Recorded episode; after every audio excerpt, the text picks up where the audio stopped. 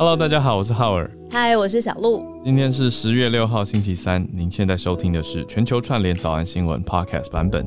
我们一起来关心国际消息。那你是不是说还想跟大家聊聊脸书大宕机昨天的后续效应跟经济影响？对，我们昨天不是在新闻当中，呃，也很谢谢 James 上来比较了一下，就是到底为什么脸书宕机到他们内部连门都没有办法开嘛？技术问题。呃，嗯，呃，然后呃提出了一个像是电话簿，或者是怎么去到这间公司，这每间公司都有一个地址，这种让大家可以 relate 的方式去理解，说它里面的什么路由器的设定出了问题。那结果前前后后全。脸书还有加 IG 应该是宕机了快七个小时。嗯，那我今天很惊讶的事情是，事隔一天以后，经济统计已经出来了。嗯，就等于说是因为他的脸书宕机，结果呢发现全世界，好先说 Zuckerberg 好，他自己的身家蒸发了新台币一千六百九十亿哦，这是他自己的身家。但是全世界的经济，对，这是什么？对。这是多少？全世界的经济损失，嗯，也有两百八十一亿耶。怎么会？大家大家跟着亏损，是是因为昨天 James 想到的高速公路跟着塞车吗？看到一个说法是，手游其实，在脸书宕机的时候，它也没有办法登入。然后，大部分的手机游戏好像是也是跟着，比如说脸书的广告或脸书的登录机制这种。理解理解，这个算法的话，我可以理解。那像这样说起来，我自己平台如果有投放广告，其实我那个时候也是受受灾户啊，因为我明明有付钱，可是那七个小时是没有服务的。对，然后你知道我在想什么？我在想说，现在很多电商不是会有促销的活动吗？就是说他会发现实动态，这二十四个小时之内呢，他就是呃给你很多的好康，或者是呢希望这二十四小时电商可以趁机卖一波。然后如果刚好卡在 你知道当机的那七个小时，对我觉得对于商家来说，可能欲哭无泪。哎，是，对，的确这就是一个很大的联动跟影响了。还有你刚刚讲，我就理解了。很多人不是是去别的网站注册会员，可是是使用 Facebook 登入去联动，嗯，那也会登不进去啊。对，就是登不进去。对啊，就会互相影响。这样子我就可以理解那个算法了。对，这样算起来，全世界的确是受影响很大，所以也更显示出来说 Facebook 这个公司到底大到一个什么程度，那影响范围有多广。我是觉得很庆幸，对我是经过昨天 James 一开始，然后我才想说。对耶，我换一个角度，我还蛮感恩的。我们的粉砖啊，我们的社团都还在。如果今天宕机完回来说什么，因为一个不可逆的疏失，这些资料部分用户的资料遗失，然后刚好是我们，你会怎么样？你知道吗？这个问题啊，我问过我们的好朋友秀导，我问过，因为 因为那天我在啊，哦，那天你在，对对对对，我会讲他的霸气回复，就是说，如果今天。你的粉丝战术或者是粉丝文章忽然间归零，然后你没有能力再重新建立一个起来，并且呃也恢复。你这个题目条件也太多了吧？对，他就说，那你也不能在社群上面算是个咖。他的意思是你如果没有重新站起来的能力，或者是万丈高楼平地起再走一次，不愧是看过大风大浪的秀导。对，他转过很多圈子，那我就不是个咖。你不要这么 悲观。我我如果东西不见，我会非常难过。对，难过是会难过啦，可是我觉得回来也会回来啦。就我觉得，如果真的有一天发生这种事情，也算是一种 detox，把不是粉丝不小心误追踪的粉丝给清除掉，还是我太乐观了？好吧，不小心误追踪的粉丝就会飘过来留了一句，就是扎中我心的这个心脏的留言，乱骂人、乱留言，就觉得那你为什么要就是去其其他地方玩玩耍好了？这样。我前几天在 Clubhouse 纸飞机也收到一个莫名的乱骂，我就生气了十秒以后决定。忘记这件事，因为方向是什么？我不想讲，但是没有方向，那就是批批判我个人，但是完全没有指出任何证据，所以就是一个无端的攻击。这种我就觉得没有帮助啊。就我我分享过我的四个象限嘛，我都把有有有有对好听难听跟有帮助没帮助，这就是难听又没帮助。如果他骂我好，可是他有提出指正的建议或者什么领域，我觉得那是难听但有帮助，这种我会听。嗯，可是他这个是难听又没帮助，我就不用回他，回他反而中招，对吧？好，那我们来整理一下今天的重点时事吧。转进时事，第一题就蛮重的。嗯，好，是各大媒体今天一大早，如果你打开报纸就会吓到的一个标题，叫做“美国的议员在督促要逆转台美断交”，什么意思呢？大家想一想，台美断交不是已经很多年来的事情吗？那逆转台美断交，意思就是要呼吁让台美复交的意思吗？对，可以这样子说。因为中央社也是本来是先讲了刚刚我们的标题，后来刚刚。大概我们开播前一点点时间，他才写到说，哦，美改议改标题，美国议员督促拜登跟台湾复交。那前面有补充一个背景，很重要，是说中国企图用武力来解决台海问题。那美国议员督促拜登跟台湾复交。那本来的标题是说和平非中国意图，那各大媒体也都用了这个标题。所以，我们等一下来关心一下美国议员对于台美关系提出了什么样的想法，那后续实际又如何？加上最近这几天攻击扰台，还有绕台呃的事情都非常的平扔。那我们第二题呢，则是关注到日本跟美国日米之间，日本新首相岸田文雄第一次跟美国总统拜登通上电话了。我们第三则则是看看。一个很像是谍报新闻、谍报电影的新闻，但是真实新闻是北韩跟中国的骇客合作来骇入了国际金融网，详情如何？我们待会来谈。再来接续昨天讲的诺贝尔生医奖公布了，今天我们新消息公布到的是诺贝尔的物理学奖。哦，呃，早安新闻的主播也要很有科学素养。我很担心，等一下这一则很难讲。我希望叶老师有在。好，就是各位物理老师，如果我们房间有其他物理老师的话，可以来帮我们补足更多完整的资讯。好，我们就先一则一则来跟大家分享，来看看美国的议员怎么样督促台美复交，来逆转台美断交的情况。讲这一题之前呢，可以跟大家一起补充一个，我也是刚刚确认了这个各项的资料，跟大家补充的背景知识。嗯，就是当初呢，在一九七九年一月一号，美国跟台湾就断交了。那当时也是立刻就是跟中国建交。我我觉得我们要小心用词，就是中华民国与中华人民共和国。但是当时呢，美国他没有，没有，他没有，就是放弃，就是跟台湾之间的台美关系的发展嘛。所以呢。呃，就是继续推动了一个叫做《台湾关系法》。对，那这个《台湾关系法》里面呢，其实这算是美国自己的呃政策的法令，是希望就是说呃保障台湾接下来一切都是以和平的方式来过渡，然后并且是包括经济啊或是人民啊之间互相的发展。《台湾关系法》就是前提，就是希望非常非常的和平这样子。然后，但是最近昨天我们在早安新闻上面有说到，就是说，你看，就是共机扰台嘛，这个是扰台数量是十月以来新高等等的。嗯，那现在呢，就有一个说法，就是说，共和党两个议员，美国共和党两个议员，呃，他们的名字呢，呃，是。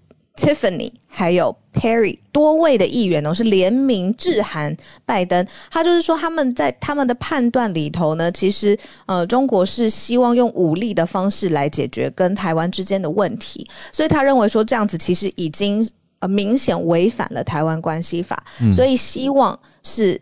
议员自己呼吁哦，希望美国要重新思考跟中国之间的关系，而且是不是可以希望来思考逆转，在当时是卡特政府时期之下跟台湾断交，这个是议员他他用的字了，对的决定这样子，所以我们才会说是不是要逆转当时台美断交的一个一个一个决定？那这个是由议员发出的呼吁，这个大概四十多年前的决定要来逆转。所以我想，嗯，中央社也许是因为认为，哎，这样子写逆转断交会让大家误会吗？所以才改成说呼吁，呃，恢复恢复邦交或复交，改成这样的用词。但我在想啊，就是这算应该是一个呃很特殊，而且是会很吸睛的口号吧。对不对？但是也是只是由呃数位议员他致函，等于就是他希望拜登可以重新思考。但到真的是不是变成一个有一个谱，或者是真的在思考当中？我觉得这个姿势体大因为外交真的是一个很专业、很专业，它会联动非常多的方方方方面面，所以可以把它当成是一个讯号来理解。但是，是不是真的是哦，马上要发生惊天动地的变化？我的想法应该是还不会。对啊，嗯嗯，所以很好的补充，让大家看看。啊，就我觉得想到孔医师讲的话，有一些标题。秀秀出来之后，大家会哦很很惊讶，但仔细去看以后，又又觉得哦大概是如此。我小小补充一个我昨天关注到的题目，好不好？就是大家我觉得类似的精神，但是我觉得没有没有太多的关注跟版面。那也是因为它其实也还不是一个正式的决定，也就是有呃立法委员在质询的时候提出说，认为中研院要改英文名称。我不知道大家有没有注意到这个消息，但是因为院内其实也还没有定案啦，院内现在在讨论的阶段，而且到了二十七号才会院务会议再讨论，那看来也不一定会变动，只是立委有在提出这样子的想法，认为 Academia Seneca 啊，这个拉丁文的等于中，嗯嗯嗯，等于它 Seneca 有中华或中中国这样子的概念嘛，Academia 当然是指一个研究院或者是学院，那就。立立委，特别是我看到范云在推动，他认为会会影响嘛？对啊，可是院内在在讨论要不要改成 National Academy of Taiwan，可是我就觉得哇，这个词一改，其实也是真的姿势体大。你看到 National 就代表宣布是一个国家级，那又有 Taiwan 这种字样，一定又会很多的政治讨论。所以这样子的消息，现在他们目前有大概四个方案在内部讨论，可是因为也还不明朗啊，而且说不定二十七号院务会议讨论完决定还是不更名，就是但是标题写的就会让大家觉得说哇，好像好像要改了很重大，但是我就真的被被算是诱拐进去了嘛，就点进去看，然后看完就哦，OK，所以其实也可能绕了一圈，最后都没有事情。可能也是有类似的情况发生在就是各种不同的领域当中，是啊，呃的新闻，嗯，然后呃讲到这几位这个众议员他们的共和党的众议员他们的投书公开对拜登的投书，中央社他们有刊出全文了，所以它里面到底是怎么形容台美关系，或是怎么讲中国，或怎么讲台湾跟美国之间的关系，在上面的细节，其实全文是可以看到的，嗯嗯。是内文还有提到克布尔的陷落，有讲到说，自从克布尔陷落之后，中国的领导人还有武力跟呃官媒都有组取了非常多的词汇来施予外外外交压力，或者是真实的压力在台湾的身上等等等，大概一两页的文件啊，就是呼吁希望能够支持台湾挺台的一份文件。好，那底下至少看到了四个签名，是小鹿刚提到的，啊，都是 Member of Congress，就是美国国会议员的签名。那美中之间的关系到底是怎么样呢？补充制作人提醒我们的，其实，呃，美中之间的关系，他们在台面上或者是在私下的沟通管道，一定是各方各面的一个很大的组织工作。那现在两位率领的头吗？对，没错，北美呃白宫的国安顾问苏利文还有。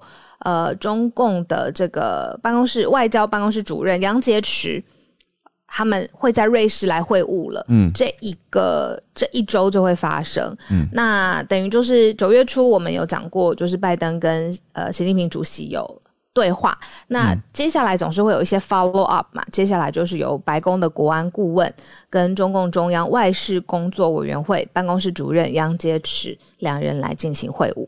所以这是习近平跟拜登他们从九月九号是第二次通话嘛？那在这之后呢？现在有有一种两边的外交代表或者是国安顾问等级的代表也要见面的情形。朱立文是国安顾问嘛？白宫的国安顾问。那杨洁篪他的全全面职称是中共中央外事工作委员会的办公室主任，所以就是外事工作的高层。杨洁篪，也就之前我们报道过了，那个来到了阿拉斯加这个中美高层战略谈话的代表之一，就是连讲十六分钟才换翻译翻的这位杨洁篪呢。对，现在要在瑞士会见面了。好，那他们的目的呢？根据报道是要重建沟通管道，而且落实习近平和拜登达成的共识。大家再来关注一下，这个礼拜会后续有新的消息跟报道。好，那我们再来到第二题吧。延续着这个脉络，我们来看看日本的岸田文雄，他第一次跟拜登通话，我们掌握到哪些消息？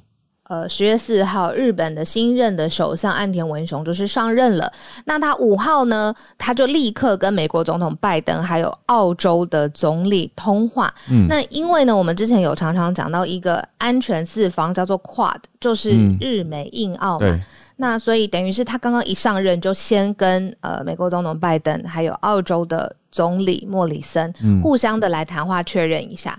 媒体报道的细节很细哦，他说两个人怎么互相称呼对方呢？安田文雄他会称拜登就是 Joe，然后拜登他称呼岸田文雄是 Fumio 文雄。哦，我用 英文念出来，实在是不会讲日文，就代表说他们两个人的这个关系是一上任的时候是是蛮亲切的这样子。但是两个人，拜登跟安田文雄他们之间讲什么呢？大概二十分钟，有一个这个日方公布的会谈内容，说其实也有谈到跟台湾之间的关系，然后希望当然就是维持区域的稳定，然后希望呢是以。中国、北韩还有邻近地区面临的所有的政治经济的问题，是以今年四月份其实有一个美国发起的高峰会，里头有一个联合声明，就是希望是美国做大家的朋友，这种希望以这个作为基础，然后来密切的合作、密切的应对。嗯，所以这算是一个二十分钟的谈话当中呢，有特别。讲到的就是希望在中国、北韩还有邻近的大区域，嗯，希望维持和平跟稳定。讲到中国、北韩跟邻近的区域，我们下一题刚好就是临近日本邻近的区域的事情，就是北韩连接了中方去侵入到国际金融网的一个消息，是由联合国安理会所发表的报告。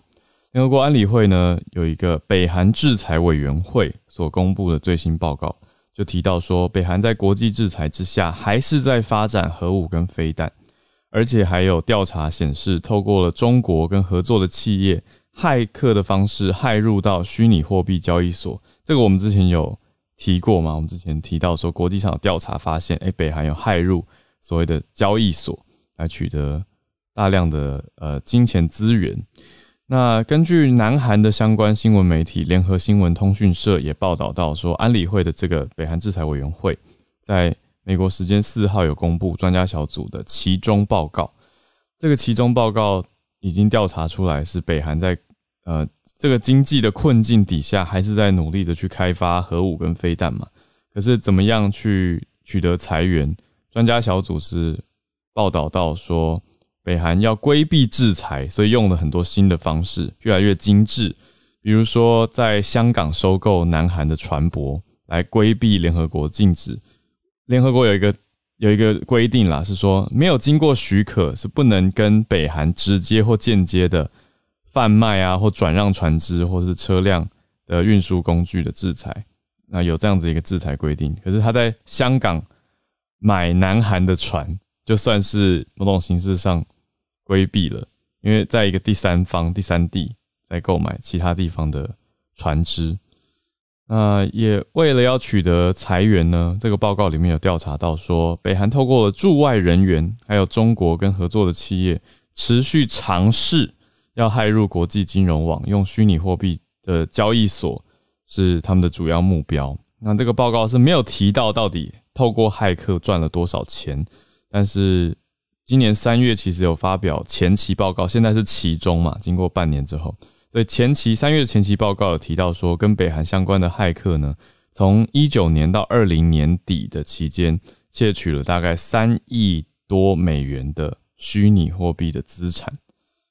好，那另外中国在对于北韩制裁上不太配合，也被联合国算是告状提出来了，说中国不配合专家小组的调查。那中国也都说没有相关的，没有相关的证据，还说不可以在报告里面列入相关的事情。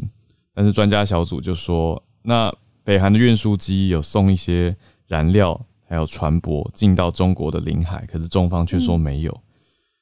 对，所以两方说法，呃，非常的不太，非常的不一致啦。但是华尔街日报这边又有一些。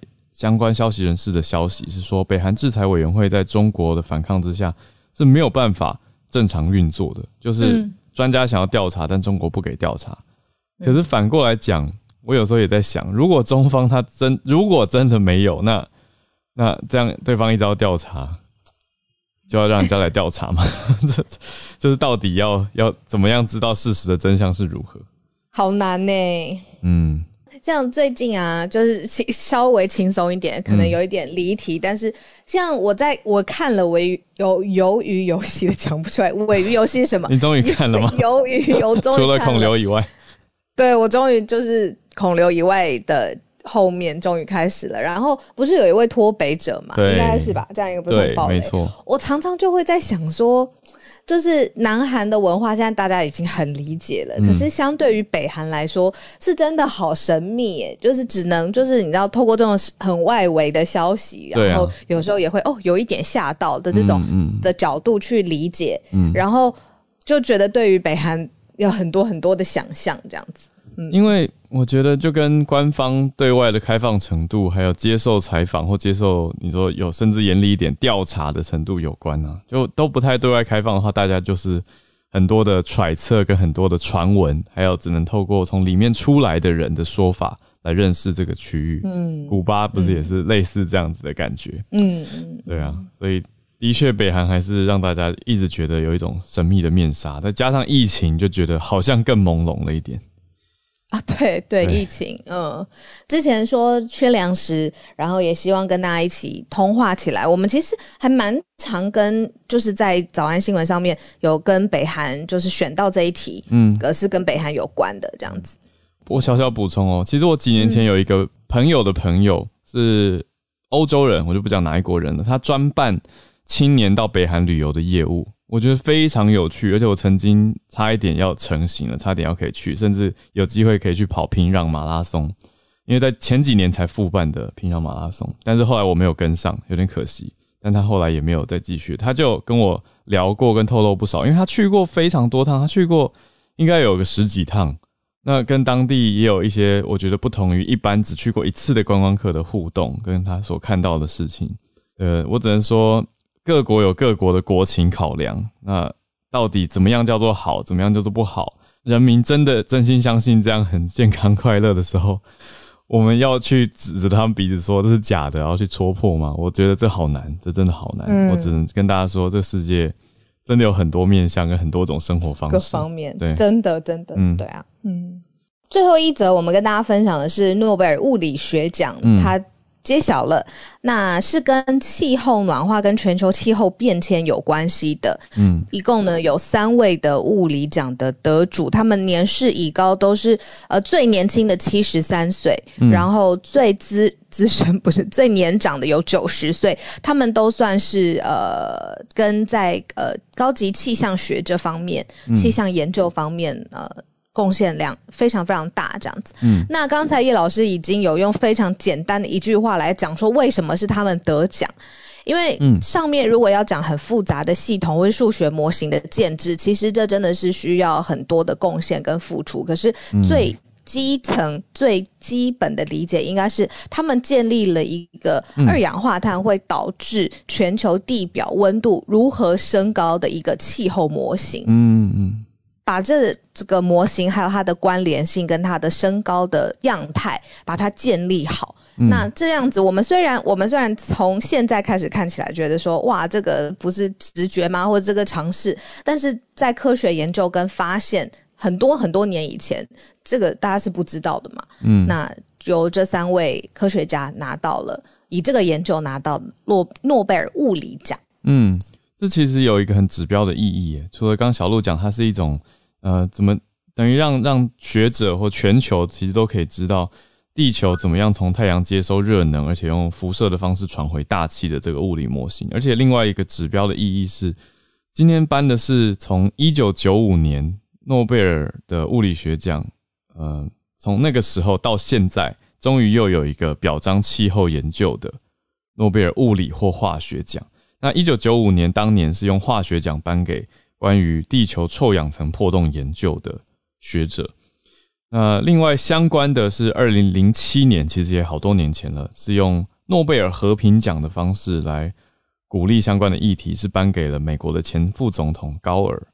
啊，还有当时跟气候科学家是共同获得和平奖，但是现在用物理学或化学奖的方式，等于是呃更加偏向呃不是精神层面，而是物理化学层面的科学研究面向的表表彰跟鼓励，是今年终于继一九九五之后再度呃等于一起来用诺贝尔奖的角度去关切气候变迁跟全球暖化的问题。最后补充一点，就是这个物理奖。其实今年三位得主，我刚刚漏看了，有两个领域，其中最年轻的这一位七十三位，呃，七十三岁的这一位，来自于意大利籍的罗马大学的教授，他做的。研究也得奖了，是原子到行星范畴物理系统当中波动跟无秩序的相互作用很长，嗯嗯，但是它为什么跟气候变迁同时放在这个诺贝尔物理奖下面呢？嗯，是因为这个气候变迁的研究跟这个原子到行星范畴的物理系统的研究，都是日常生活当中看起来很混乱随机的事物，嗯，但是。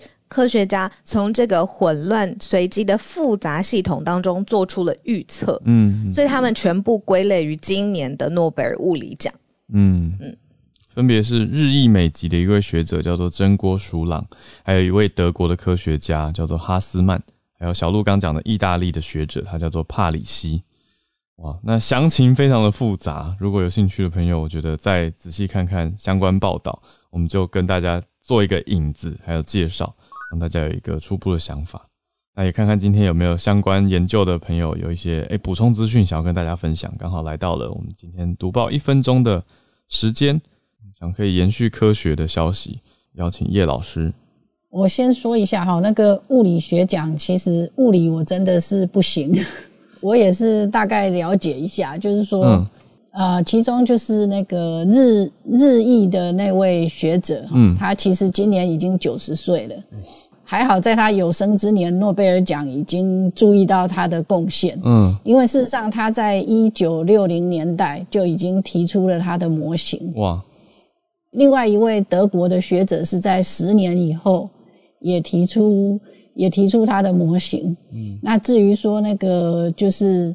那个意大利籍的那个学者的话，嗯，他是就是说，应该说他们三个的贡献都是，就是在今年的那个 announcement，他是提到说，就是了解复杂系统里面的这个运作模式，嗯，那所以他们，所以事实上他们三个就是说。呃，跟气候变迁有关的两位是分享二分之一的奖金，然后意大利的那位学者是得到二分之一的奖金，这样子。嗯，对。那我今天主要想要跟大家分享的是这个，就是如果是做生意领域的，大概很少没有听过所谓的 HeLa，就是海拉细胞。事实上，在博客来可以找到那本书，叫做《改类改变人类医疗史的海拉》。那当年这个 Henrietta Lacks。他因为子宫颈癌去这个约翰霍普金斯大学求医，然后动手术拿掉了她的子宫颈癌，但是在当时还没有所谓的知情同意的概念，所以癌细胞拿掉之后呢，这个大学的医院就把他的细胞拿去做培养，嗯，然后得到了历史上第一个就是呃可以无限培养、永生不死的细胞，嗯。那那个医生很兴奋哦，接下来就把这个细胞寄给很多同事，嗯，那个包括国外的，就是跟大家分享说，我们有这个细胞，以后可以用它来做很多实验啊。那当然就是说，呃，就让这个细胞就成为非常重要的、非常重要的一个工具。那非常多人都养过它，事实上，大概养细胞的实验室很少没有养过这个 HeLa cell，嗯，但是。这个 Henrietta Lacks，他自己从来不知道，因为他在一九五一年当年就死于子宫颈癌。嗯，那他的后人也不知道，直到就是书出版了以后，然后他的后人才知道说，原来他们的那个就是先人的细胞被拿去用。哦，那最近他们就是他的后人。有一个这个类似像基金会哈，就是一状告上法院。那主要告的不是这个约翰霍普金斯大学，因为大学医院声称说他们从来没有用这个细胞图例，嗯，他们只是跟科学社群分享，嗯，他们告的是生技公司哦，因为就是生技公司还在贩售这个细胞图例，所以他们认为说你。拿这个细胞赚很多钱，但是一毛都没有分给我们。嗯嗯，对，所以那个最近又一状告上法院，那当然就是说，啊，这个接下来官司会怎么样，就要看那个就是新闻有没有在持续的报道。嗯，那只是说在当年就是没有知情同意的状况下，大概很多人都会做同样的事。嗯啊。这个没有想到，到最后事情就是 turn out 是这个样子。那这个就是我今天要分享的。哇，这也算是科学伦理的一个面向。然后当年的概念跟现在大家更加重视自主权或者是所谓知情同意的想法，又时空背景又不同了。好，谢谢叶老师。好。啊，也是蛮，我觉得对大家蛮切身有可能相关的新闻哦，因为之后大家也许是会接触到一些，哎，要自己同意啊，或者是要面对到的，比如说手术或研究都有可能。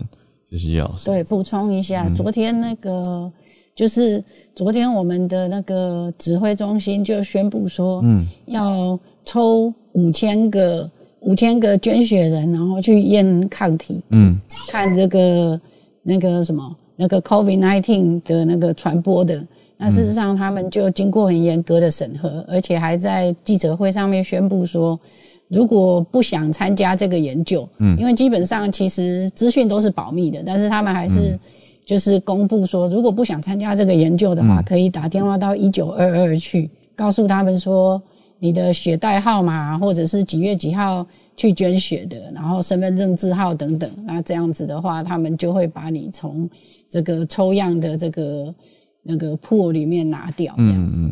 谢谢老师，对，是同一个概念，虽然已经去识别化了，某种形式上就是让大家看不出袋子上不会写名字啦，它是用编号的方式。但是如果还是不愿意、不想要参与的话，就有权可以撤出，或者是要求不要被列入。谢谢老师。来，我们再连线到美国的科罗拉多 Arthur。啊，今天跟大家分享的一项是国际货币基金 INF 的一个 brief 啊，news brief。他那 INF 的主席 g i l j e v a 就是警告说，世界的经济仍然受到 COVID-19 这个 pandemic 的拖累。那国币的 INF 已经下调了今年全球的那经济成长预测。他的表示呢，说全球的经济复苏仍然是受到这个 COVID 的障碍，就好像说。我们的鞋子里面有石头，那我们是踩穿着踩有石头的鞋子在走路一样，这样踉踉跄跄的。那最大的障碍就是疫苗的鸿沟，就是说太多国家没有得到疫苗，然后富裕的国家跟穷国之间的的 gap 太大。那他本来在七月的时候，INF 预测二零二一年全球经济增长率大概有百六趴，但他表示在下一周他将公布的数字可能会下调。然后，因为整个因为供应链的瓶颈，还有通膨的的因素，造成世界两个经济体，美国跟中国的呃 economic growth 在放缓。越来越明显的是，我们如果不赶快把这个呃 pandemic 的事情解决的话，那石头会变得越来越大，嗯，然后我们会越来越痛苦。这样，那他并且表示说，虽然二零二二年，他预计到这些发达经济体的国家大概可以恢复到 pandemic 之前的经济水准，但是一些新兴国家还发展国家可能要很多年以后才会恢复，就变成世界上有两个富裕国家的经济可能很快可以复苏，但是对。比较落后的国家的话，它的经济复苏要很久，比较差，对复原力会比较差一点。嗯，所以他是说各个富裕国家必须兑现他们的承诺，必须要捐赠疫苗给那些有需要的国家，然后要把一些贸易。呃，贸易这医疗材料的贸易这些障碍都要都要把它限制取，要把它取消。他，如果说如果我们世界这些国家不这样做的话，那未来五年内全球的 GDP 可能要损失到五点三兆美元呐，这个数字蛮巨大的。嗯那最后就是一个，他还提到就是有关于气候变迁的问题，他觉得说，呃，希望大家要更才有更有强而有力的碳定价，而且要对呃 green investment 就是绿色投资方面要更加的。呃投入大量的资金。这样的话，未来十年内全球的 GDP 大概可以提高百分之二，并且可以增加三千万个工作机会。所以在这两个面向，就是要把 pandemic 赶快结束，然后尽量投资在啊多一点在 green investment，就是能够控制这个气候变迁的影响。这样，谢谢以上分享。谢谢 Arthur 的经济关注跟消息。我想这个就是很多国家也在讲的 resilience，就是一种复原力或韧性。那真的是如果摆在一起看，新兴国家跟富裕国家，哇，落差是非常大的。我们再连线到加州的 Isabel，Isabel，今天想要分享的就是就是南加海岸油管破裂，所以现在石油就是 oil spill。就上星期六，其实从 Long Beach 的港口延伸的流管就破裂，导致大约大概十三万加仑的石油就泄出来，然后污染了整个呈现的海岸线，从 Huntington Beach 到 Laguna Beach。那所有的许多海洋生物也因为这个原因就就是他们就浮在水上，他们就上升了，就你就看到很多死鱼跟死鸟这样子。那根据初步调查，这个油管破裂可能是由货柜船就是。抛锚嘛，就是那个 anchor 的时候造成的。嗯，那因为嗯，现在在啊洛杉矶港口人力短缺，所以整个大塞船，所以在港口外停靠的船也比平常多。那通常港口管理员都会就是 assign 一个 anchor point 给这些货柜船。嗯，但是由于船只太多，嗯，所以可能船长就抛那锚的时候不小心就破坏了油管。下锚的时候船太急了。然后那个锚一下去就砸坏油管，对对，砸坏油管，然后就就就导致大概十三万加仑的石油就往外 spill，哇，这样子。现在那个加州州长 Newsom 已经就是昨天宣布紧急状态声明，然后将就是将来协助，就用就所有的资源来协助呈现清理这个海岸线这样子。对，所以我觉得就是也是 pandemic 的一个一个后果吧，就是嗯，因为就船太多嘛，所以 这个就 accident 就比较容易 happen 这样子。嗯嗯嗯。啊，生态相关的影响，然后也是因为疫情影响到船只量，然后还有也是跟人为有一些关系，的确，但造成生态的影响，那应该是在抢救当中，因为州长是宣布紧急紧急调查、紧急抢救。谢谢 Isabel。好，我们再连线到南半球来。澳洲雪梨的肺。那今天想要分享一个跟台湾以及澳洲有相关的政治新闻哦，嗯，就是呃，标题是随着台海关系情势的紧张上升，澳洲的前前总理。Tony Abbott 将在台湾的玉山论坛发表一场主要演说。嗯，那稍微跟大家介绍一下 Tony Abbott 的背景。他是在呃澳洲二零一三年以及二零一五年的总理。那他在当总理之前呢，他曾经当过消防义工，呃。当了二十年这样子，那他当初呢，在做总理时候有一个非常非常惊人的口号，叫做 “Stop the boat”，就是不要再让难民进来澳洲了。嗯，这样子。那他呢，现在呃，他是他昨天晚上已经抵达台湾了，他会以私人的身份参加这个玉山论坛，所以他是一个非正式的参访。嗯，那其实去年呢，这个玉山论坛呢，澳洲的前总理呃。Malcolm Turnbull 他也有参加，但不过是因为疫情的关系，所以是以视讯会议的参加。那他这次的参访呢？他礼拜四会跟蔡英文有一个非正式的见面，那礼拜五他会发表这个正式的主要演说。那他说他也会跟外交部长见面了，所以其实是蛮值得期待，说他到底会发表怎么样的演说，以及是否会呃改善台湾跟澳洲之间的关系哦。嗯，那他在五天之前，他是。发表一个论述，他说他强烈支持台湾加入 CPTPP，就是我们在呃呃我们在早安新闻里面讲过很多次的这个 CPTPP 哦。那他也建议澳洲政府要让台湾加入。那他说这个不让台湾加入的唯一考量呢，大概就是中国吧。那不过中国因为不是 CPTP，它不是 TPP 之前 TPP 的成员嘛，所以而且他也说他觉得中国也不太可能成为 TPP 的成员之一。那再加上呢，目前中国跟澳洲以及许他其他许多国家都处于高度戒备状态。他用的英文是 “in a state of high dogen high dogen”，就是说，澳中国现在 keep put，所以中国如果让台湾加入，中国可以怎样了？反正他们现在已经这么不爽了，那他们还可以有多不爽哦？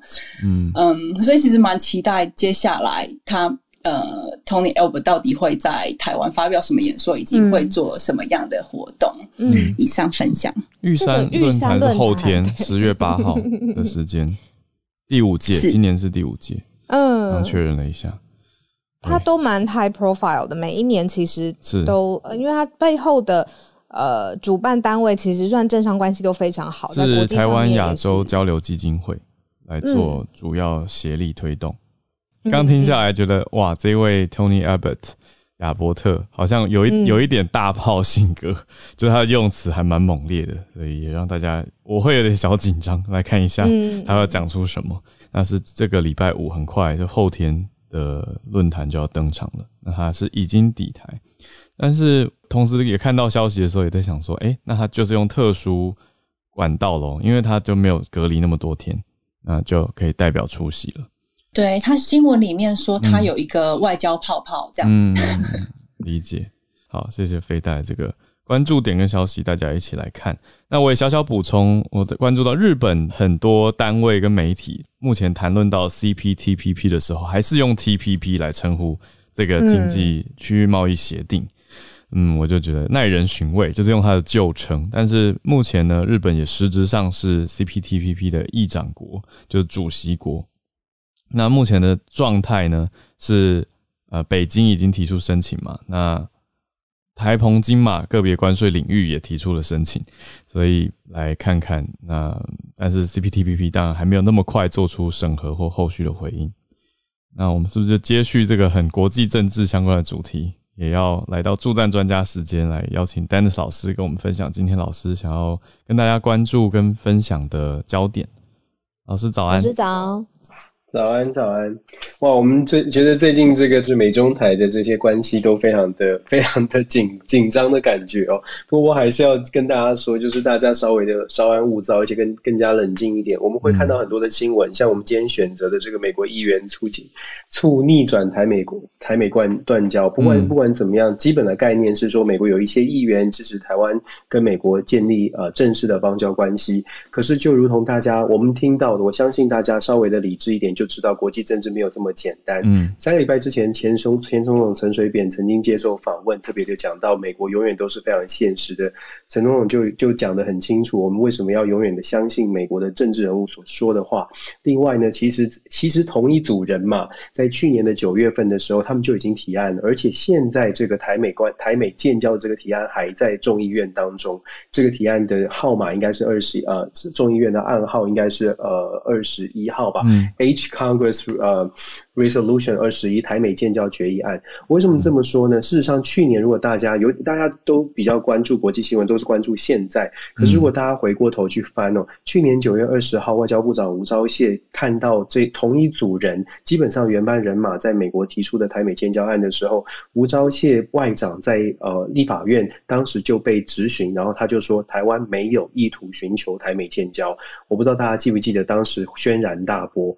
可是我觉得他讲的有没有错？他。讲的没有错，就是因因为因为这就是现实，这是很务实的部分。嗯，台湾遇到的目目前遇到的状况是，美国的政治人物、美国的国会议员，不管他怎么再怎么喜欢台湾，再怎么努力的帮助台湾，我们要寻求的是更务实的方式。现在对距离建交可能可能难，其实难度非常的高。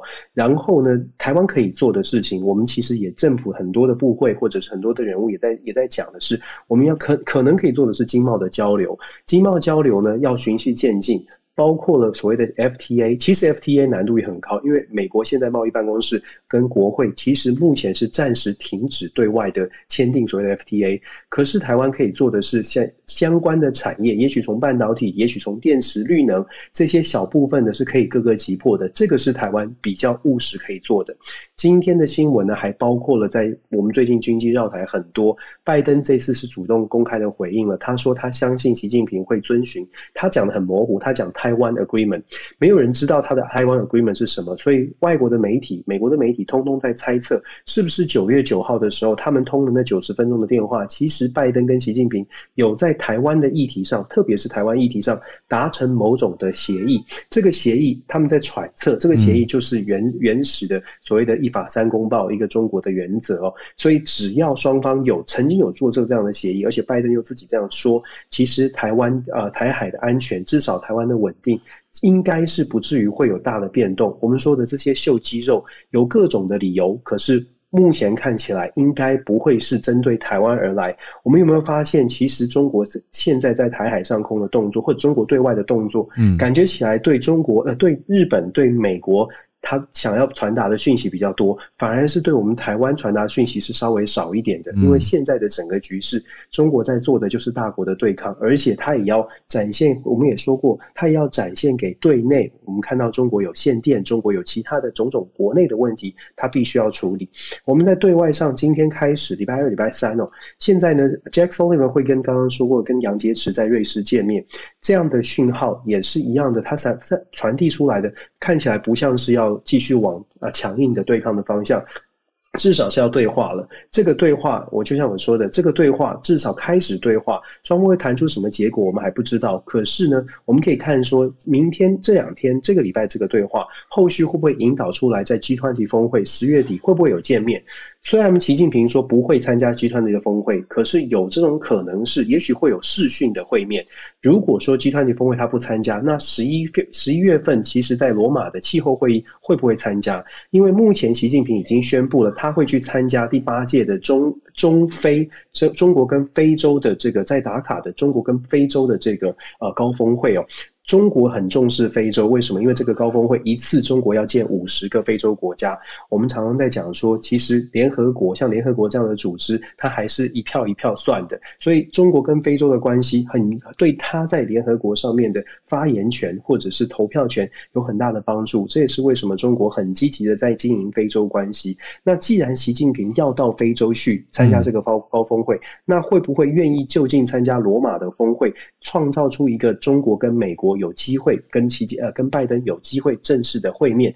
呃，开始做一个在今年年底的时候有一个中美关系的扭转，我觉得这是我们后续可以看慢新闻可以继续观察的。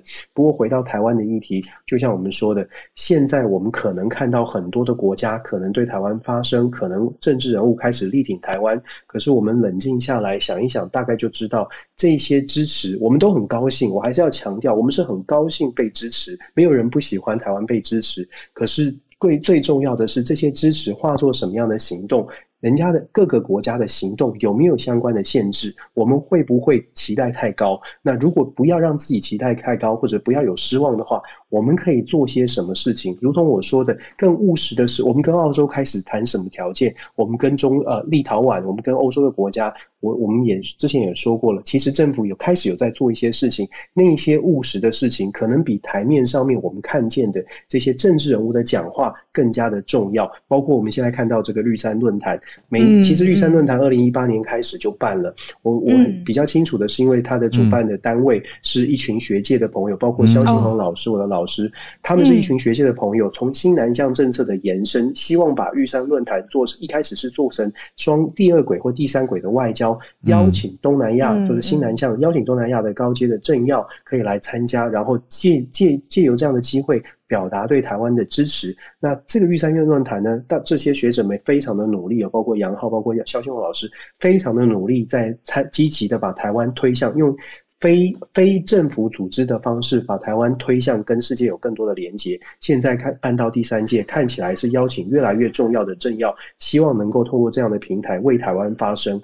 不过发生之后。重点是那个然后，我们的然后要非常的，这这个然后是要大家努力的，要要要呃，大家又又要念经，要大家团结去努力的事情，做的事情很重要。说的部分，鼓完掌之后很高兴，可是做还是比较重要的，跟大家分享，谢谢。嗯，谢谢老师。嗯嗯，就是不要听表面的话，要看他实际的行为，然后要趁这个。呃，好的空间跟时间，然后看到什么实际对台湾真的是有帮助的实际的政策。常常讨论起来都觉得真的跟人际交往很像，就是做人交朋友不能只呃观其言，也要呃应该说听其言观其察其行，是不是？就是也要看人家的实际作为是如何。好，谢谢老师的提醒。老师不会念经啦，就是大家。真的是应该要团结在一起，而不是一直寻求对立，或是只谋求自己的利益。谢谢老师，我们再连线到孔医师，医师早安。嘿，小鹿好，我早安。早，早安。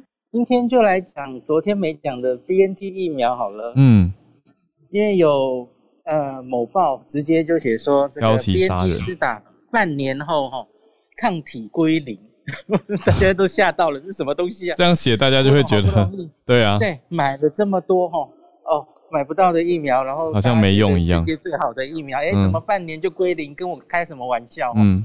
那可是我觉得这篇最早是从路透社的报道，嗯，那它其实很短了，它它它没有把那篇，呃，这一篇是还没有经过同才审查，还没有正式刊登的美国的一个研究，嗯，可是因为那个研究团队其实是蛮知名的团队，所以当然会有一定的可见度，嗯，那可是一定要跟大家讲，第一个这还没有正式投稿，第二个这整个研究不过是四十六个人。很小样本的研究，嗯，那所以他只截取其中一个结论哦，呃，是这样的，他在打第二剂之后半年，BNT 疫苗发现有大概一半左右的人针对各种变种病毒，有一半的人大概已经验不到综合抗体了，嗯，哦，那他去做了什么呢？他去做了 Delta，做了 Mu，做了 Beta，哦，南非。那他当然也有做原始病毒，原始病毒就没有降这么多。原始病毒大概七十五 percent 的人都还验得到综合抗体。嗯，那所以这一个这一个研究，我自己最大的解读是，我们一直在说 B N T 疫苗在施打之后，好像啊半年八个月，我们就看到了保护力在下降，嗯，抗体在下降。这个不是新闻，这之前已经有一些研究都。呈现了，特别是以色列嘛，那所以那那为什么这一篇会受人注意？其实不是保护力在下降、抗体在下降的这件事情，它其实还有多做 T 细胞的反应。他他针对其中的十几个人再去做了蛮详细的 T 细胞各种免疫力的追踪，吼，那他觉得 T 细胞反应也是有降低，因为。你记不记得我们曾经说，哎，抗体降低不是新闻，因为不是只有 B N T 啦，你各个疫苗、高端疫苗也是啊，哈，嗯，莫德纳疫苗其实随时间过去，抗体都会降低。可是重点是我们有没有已经建立好了呃免疫力，嗯，就是对于这个的免疫记忆。那假如你真的以后又遇到病毒的时候，假如有足够的免疫记忆，那你抗体应该会马上再冲起来。嗯，所以这是有一派的人觉得没有一定要打加强针的学理根据哦。那可是这一篇他去做的是，我自己觉得大重点是 T 细胞的免疫力，他们发现也还不够。嗯，就是过了六个月之后，哦，会会衰退，所以就变成了，哎，这个好像就不太行哦。它的这个整个疫苗打两剂这样子。似乎不能建立很好的免疫记忆。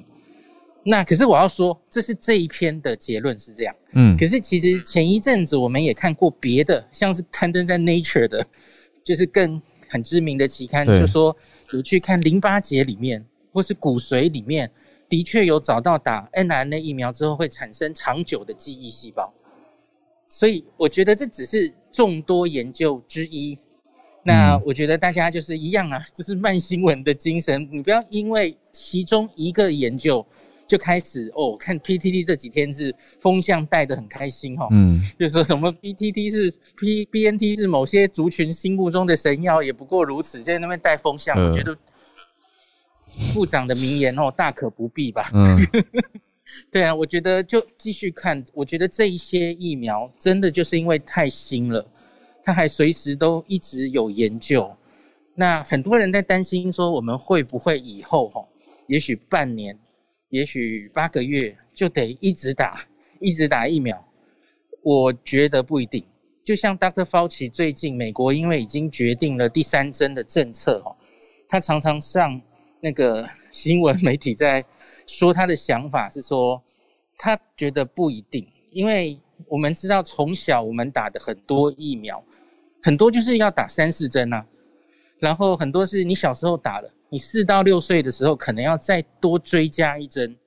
那这是因为那些疫苗就是长期的研究后发现，哎，你你要这样打，那那个免疫力才能持续比较久。这其实都是经验的累积嘛。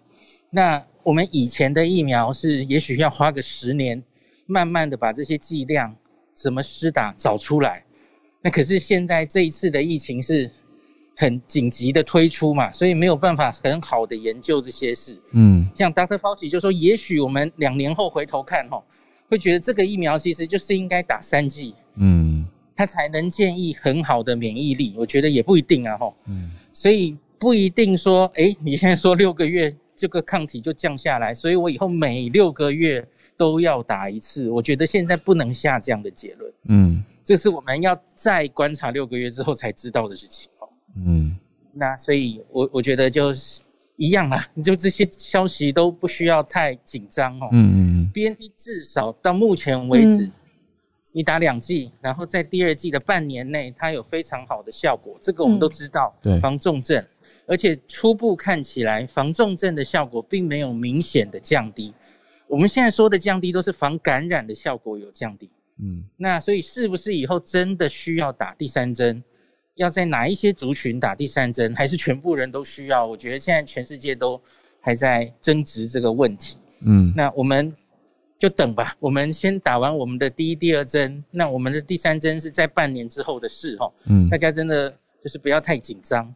那我觉得这可能也不一定只是 B N T 疫苗的问题。嗯，以后每一个疫苗大概都一定要有这种长期追踪，到底可以持续多久的资料。对，随着时间过去，对啊，对啊，都需要在更多的研究，还有更多的嗯验证吧。那但是怎么验证，就是要看各国的情形。那我们的疫苗。也是赶快催到货，然后大家基础的保护保护要做好。嗯，还有一个老老话一句就是，你看一开始大家都觉得你心目中有一个疫苗很好很好哦，嗯，可是其实这些都不一定嘛。随着研究过去哈，路遥知马力哈，嗯，现在其实回头看起来，A Z 其实表现真的不错哎，嗯，A Z 比你比较少看到 A Z 这个抗体消退很快、保护力失去的新闻，对不对？嗯嗯，那。它相对的确抗体降的速度比较慢，从英国大量的资料看起来是这样。嗯，可，这这这是看到现在了，再看下去我们不知道还会不会怎么样。嗯，所以我觉得大家不用那么执着，说我一定要打到我心目中最好的那个疫苗。